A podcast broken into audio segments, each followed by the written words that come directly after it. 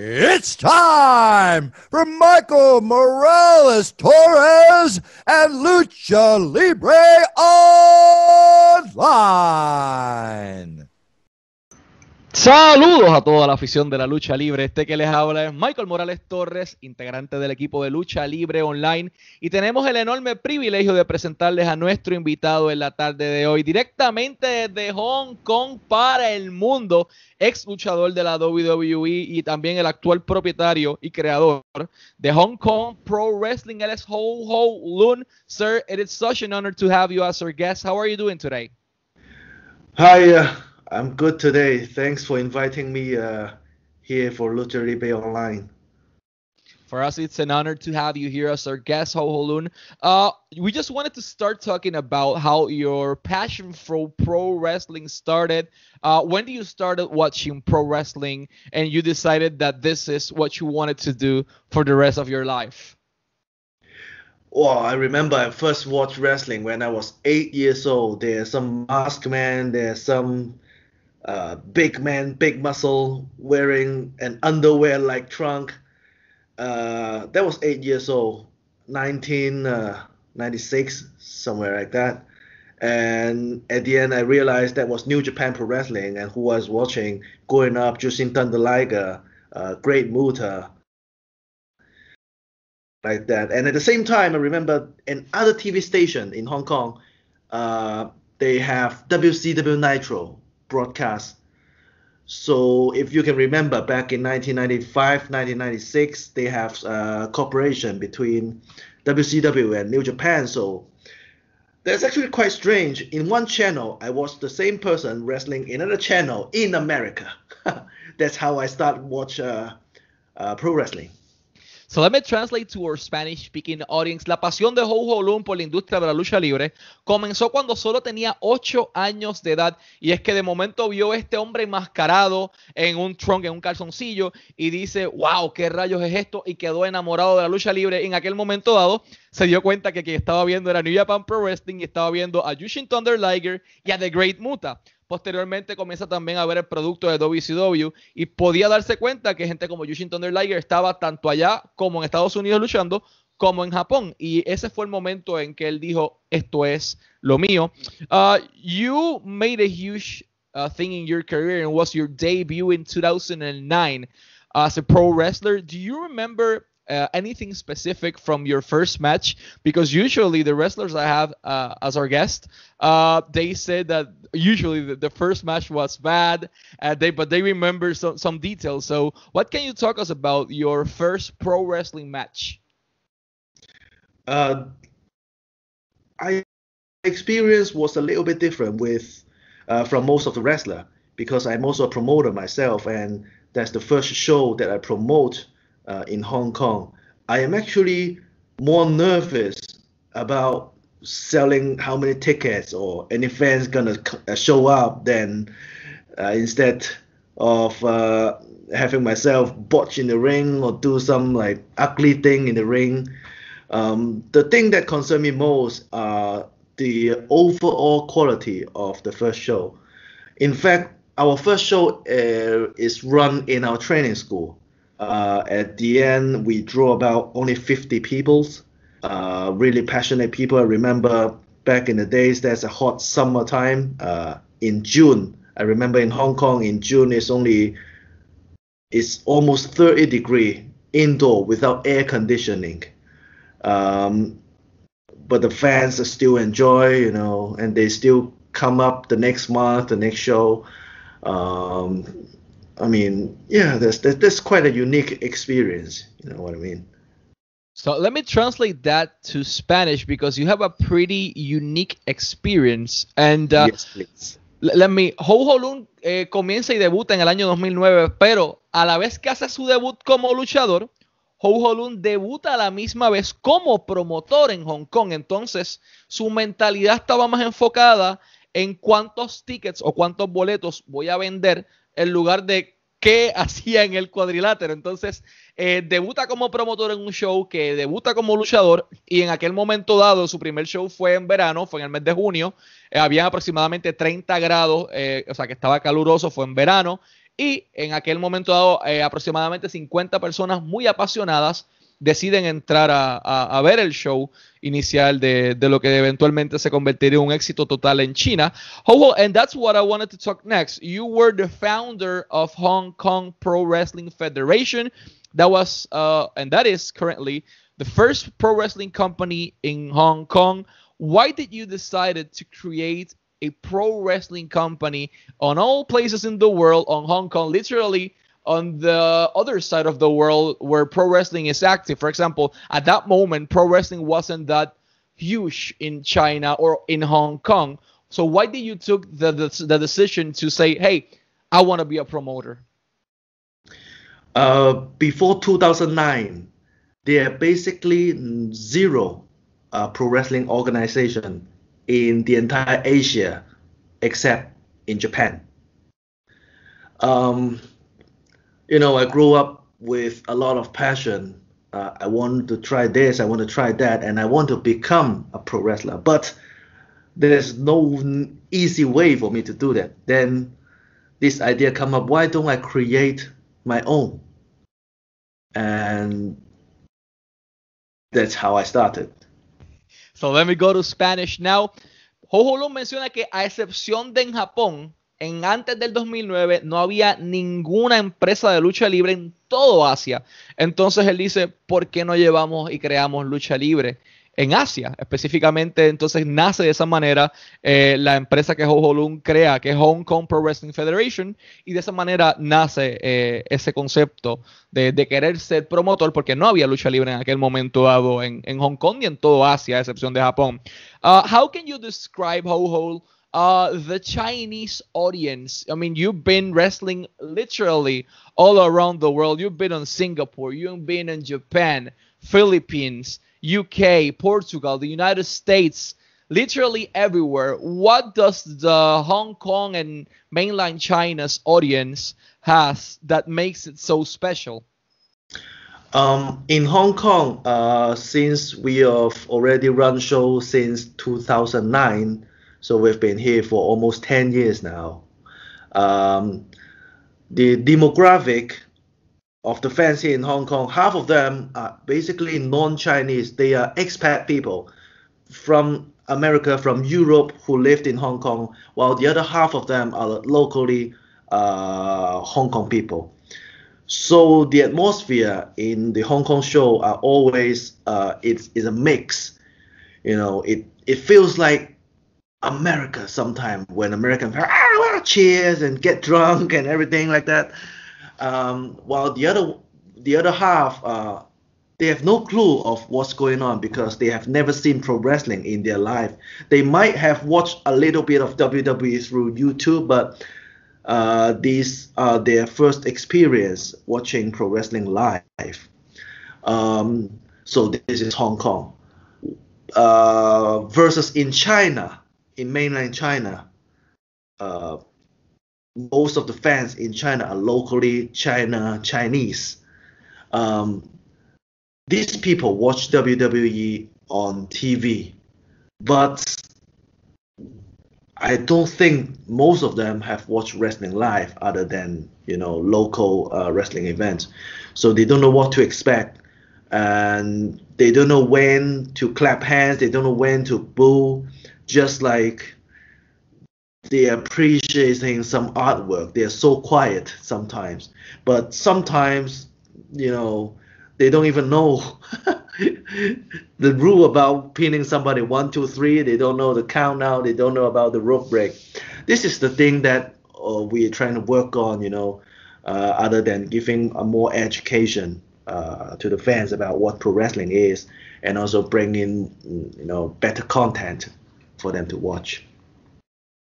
So let me go to Spanish. Uh, this is a really interesting point of view. I'm going to say it in Spanish now. Porque en Hong Kong, eh, la, los fanáticos de la industria de la lucha libre en Hong Kong, la mitad son personas locales de Hong Kong y la otra mitad está compuesta de europeos, americanos, eh, y diferentes personas extranjeras que viven en Hong Kong y entonces eh, Ho Ho Lung dice que se siente como en América, como en Estados Unidos en muchas ocasiones, porque tienes estadounidenses y europeos todo el tiempo aplaudiendo, eh, moviendo las manos, bebiendo su cerveza, embriagándose un poco, eh, versus en mainline China, que son personas locales que sí han visto WWE, que sí han ido en algún show de lucha libre que otro, pero lo aprecian más como un trabajo artístico, como el arte, y, y en ocasiones son muy callados. Él menciona que parte de su trabajo es eso, educar al fanático de la lucha libre, tanto en Hong Kong como en mainland China, porque eh, algo tan sencillo como cuando aplaudir eh, o cuando van a contar el 1, 2 y 3, eh, pues los fanáticos muchas veces desconocen un poco esas reglas de la lucha libre y el propósito de, de tanto él como su empresa es educar al fanático en China. So let's take a flight from Hong Kong to the United States and boom, there's Ho Ho Lun in the WWE. Everyone was not expecting it at all, at least in this side of the world, because when they announced the, the list of the competitors, we saw Ho Ho and we say like, wow, this I, th- I believe this was uh, at the moment the only Chinese uh, wrestler in the company. Uh, how do you felt, or how was it your experience uh, wrestling at that point in the the cruiserweight uh, classic tournament? Um, let me tell you an interesting story first. I remember back in 2016 when they announced the first batch of uh, Cruiserweight Classic competitors. That was uh, April 1st of 2016. My friends in Hong Kong reading all this news and they thought, that's gonna be an April Fool. That's gonna be it. and then uh, after a few days, they realized, you know, that's the real deal. you want to put it in Spanish first? yeah, I want to say that because it, it is it is a funny story. Ho menciona que cuando sale la noticia de que él iba a llegar a WWE en China y en Hong Kong fue el primero de abril del 2016, 1 de abril, April Fools, y la gente pensaba que eso era una broma de mal gusto de alguien, pero no era una broma. Se trataba de algo real y Ho Ho Lung estaba llegando a la WWE. You can continue now, sir. yeah. um, yeah, where are we? Uh, yeah, so, um, you know, the fans here, when they find out that's the real deal, uh, you know, they're excited about about uh, having a representative, uh, a Chinese representative in America. You know, by that time, I not only wrestle in Hong Kong, not only wrestle in China, but uh, also a lot of places, Singapore, Thailand, uh, I think Malaysia as well at that time. So uh, people around Southeast Asia region uh, show me a lot of uh, supportive message that really warm my heart. So I'm gonna say that in Spanish. En aquel momento dado, cuando él llega a, al Cruiserweight Classic en WWE, eh, el fanático principal de China, de Hong Kong, se sentía identificado por primera vez en la empresa porque tenían a una persona nacida en su país llegando allá a representarlos. En aquel momento dado, él estaba compitiendo en lugares como Malasia, como Tailandia, como Singapur, y entonces recibió mucho respaldo de, de esta comunidad del, del sureste de Asia.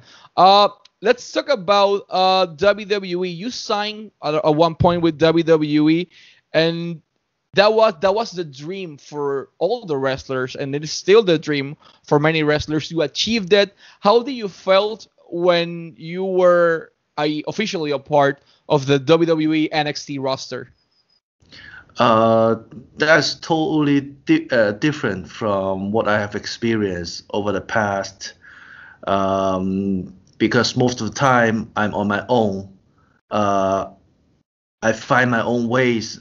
Some of the time I'm promoter, but in fact I didn't see much stuff other than wrestle for about a year in the UK and try to find ways here in Asia because there's nobody before us. Uh, you know, I'm the first guy who's trying to do this in Asia, in Hong Kong. Um, but uh, once I get into WWE, you know, the system, there's a lot of people, there's a lot of backstage stuff. Um, you know, uh, uh, even for an NXT TV, that time NXT is not live yet. So there's TV taping. So there's one night they tape three to four episodes. So the things I've learned there, other than wrestling myself, was all this production stuff, um, how the camera angles work, how all this production, uh, sound, uh, how do you call that, the LED screen, how all these supporting things to make the wrestler looks really good. So I'm gonna say this now in Spanish. Ho Holun menciona que cuando él firma con, con NXT en calidad de luchador, es algo completamente distinto a lo que había experimentado, porque nuevamente él era promotor y era luchador a la misma vez, pero antes de él y de su empresa no había nada de esto, esto era nuevo, ellos fueron los primeros en hacerlo. Entonces él estaba luchando en Reino Unido, estaba, trabajando como promotor en China, en Hong Kong, en diferentes partes del mundo, y entonces llega allá a NXT, dice que es una experiencia sumamente valiosa eh, porque aprendió más allá de sí ser luchador, aprendió muchas cosas sobre cómo producir un show, cómo producir el talento, y fue una experiencia excelente para él en ese aspecto. Uh, let's uh, talk about what happened in 2017. Uh, you requested your release from WWE as far as we read at the reports uh, that year on 2017. Why did you took the decision, the difficult decision at that point to say, uh, I cannot be a part of WWE roster? There were so many rumors, but we want to know what really happened in 2017. Uh, I think what you read in the report are quite true. Um, I remember back in about June or July 2017, I had a week holiday. So I went back to Hong Kong, you know, see my family and things like that. Um, uh, my my mother told me that she actually got uh, uh, cancer so, you know, after discussion with all my family members, um, I decided to, you know, return to Hong Kong and try to spend more time with my mother. And uh, very luckily, I've been spent six, seven months with her in Hong Kong. That's the last stage of her life, which uh, I have no regret at all. Um, at the same time, after come back from the WWE to Asia, um, you know, career-wise, that's a lot of you know media. I draw a lot of attention from the media. Um, I also uh, being being able to encourage you know companies in Vietnam, uh, in Thailand, in Philippines, you know, encourage them to you know how to run pro wrestling shows, how to run a promotion, and you know also hands-on fly over there to help them, you know, give them some advice because I already uh, made a lot of mistake when I first start because nobody tell me what to do when I first start 10 years ago. So I I think this sort of experience, you know, I, I try to uh, help them, you know, to fast track their way to success. So I'm to translate this inspirational story to Spanish now. Uh, Ho Ho Lun eh, sale de la WWE en el año 2017 eh, y sale porque eh, se va de vacaciones una semana a, a, su hogar en Hong Kong para ver a su familia y ahí descubre que su mamá tenía cáncer.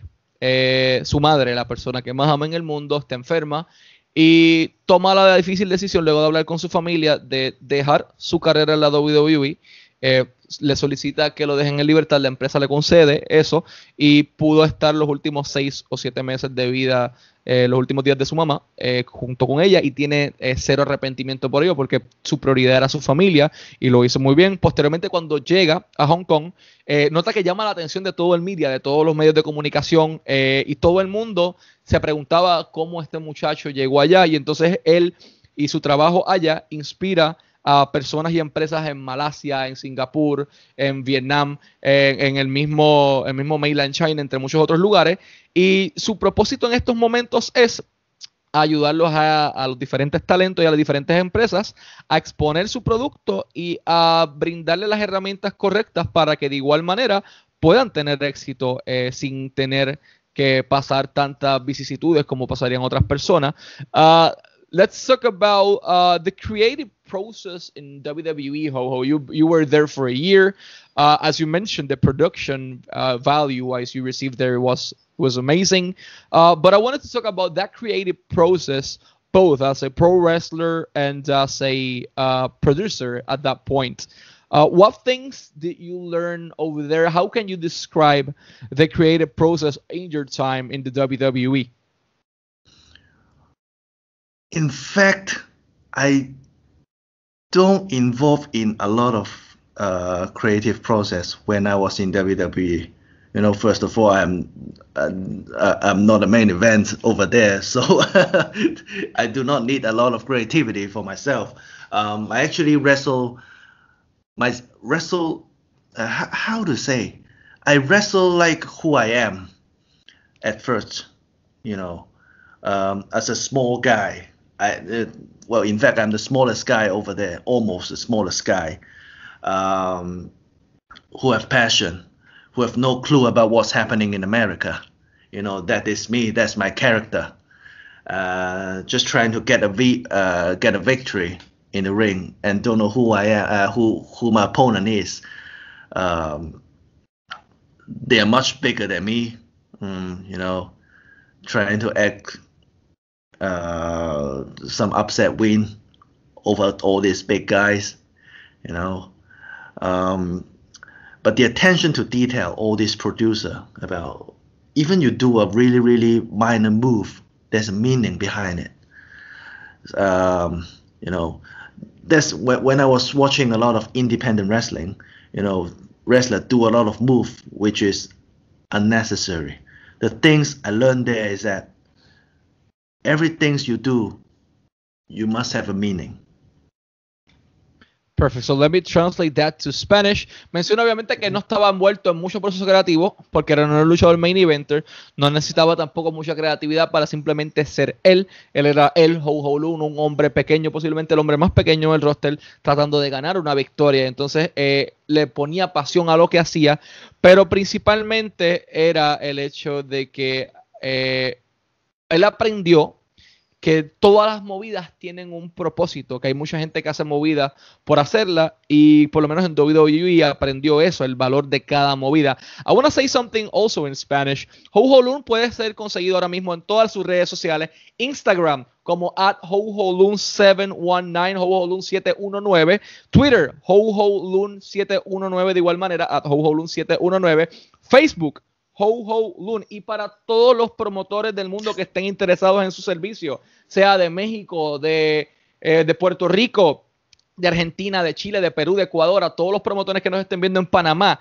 Este es un caballero que es un talento a más que necesitarían tener en su cartelera. Un excelente luchador, ya ha estado en WWE, promotor el mismo en Asia, eh, ha luchado en todas partes del mundo, así que solamente tienen que contactarlo en ho ho lun at w imax.hk, Lun at w-imax.hk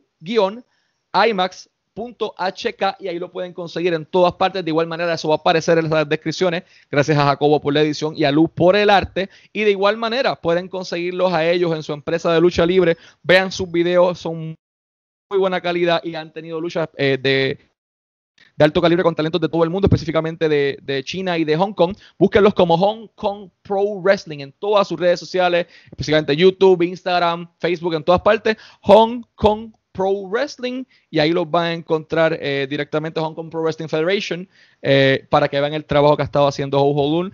Sir, uh, it's been such an honor to have you as our guest. Before we go, last but not least, as I mentioned, you competed in so many countries mainland China, Taiwan, Hong Kong, Singapore, Japan, Philippines, Malaysia, Thailand, uh, Portugal, United States. Hell, you've been everywhere. Uh, what is uh, or wishes your favorite uh, country to wrestle in and why? Um, you know, right now, uh, you know, there's a lot of places that I like, you know of course there's things that I don't like. You know, each place have a unique, you know, good thing and bad thing. Now in America, you know, fans are super enjoy into the show. No matter what you do, they cheer you so loud.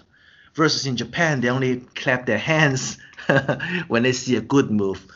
Um, but traveling in Japan is much more enjoyable than traveling in the US. US is so big, you know, you have to drive like crazy hours to get to the next arena. Or in Japan, company, you know, take care of your hotels and you you you, you got a tour bus to do to go to place to place. So I can't say it's not fair to Japan or to United States about you know which place is my favorite place.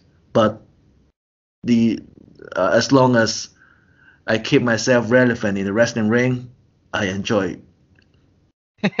Let me translate that to Spanish. Menciona que le hago la pregunta de qué país le gusta luchar más. Este hombre ha viajado al mundo entero. Él me dice que le encanta el público de Estados Unidos porque disfrutan todo, están bien metidos en las luchas. Lo único negativo tal vez es que tienes que guiar muchas horas para poder llegar a la próxima arena. En comparación en Japón, el público tal vez es un poco más callado, aplauden cuando ven un movimiento grande que les sorprende, pero que allá la empresa se hace cargo de tu hotel, se hace cargo de todo eh, y que tienes un tour bus que te va a llegar de todas partes, eh, que no es justicia, pero le gusta luchar en todo, que cada país tiene algo especial para luchar, eh, pero que le gusta obviamente donde pueda mantener su talento relevante. Uh, Mr. Ho Ho Lun, as I mentioned, it's been such an honor to have you as our guest. We always wish you the best of lucks in your projects as a pro wrestler, as a promoter, and to Hong Kong Pro Wrestling Federation. Always wishing you the best of lucks, and thank you so much for your time, sir.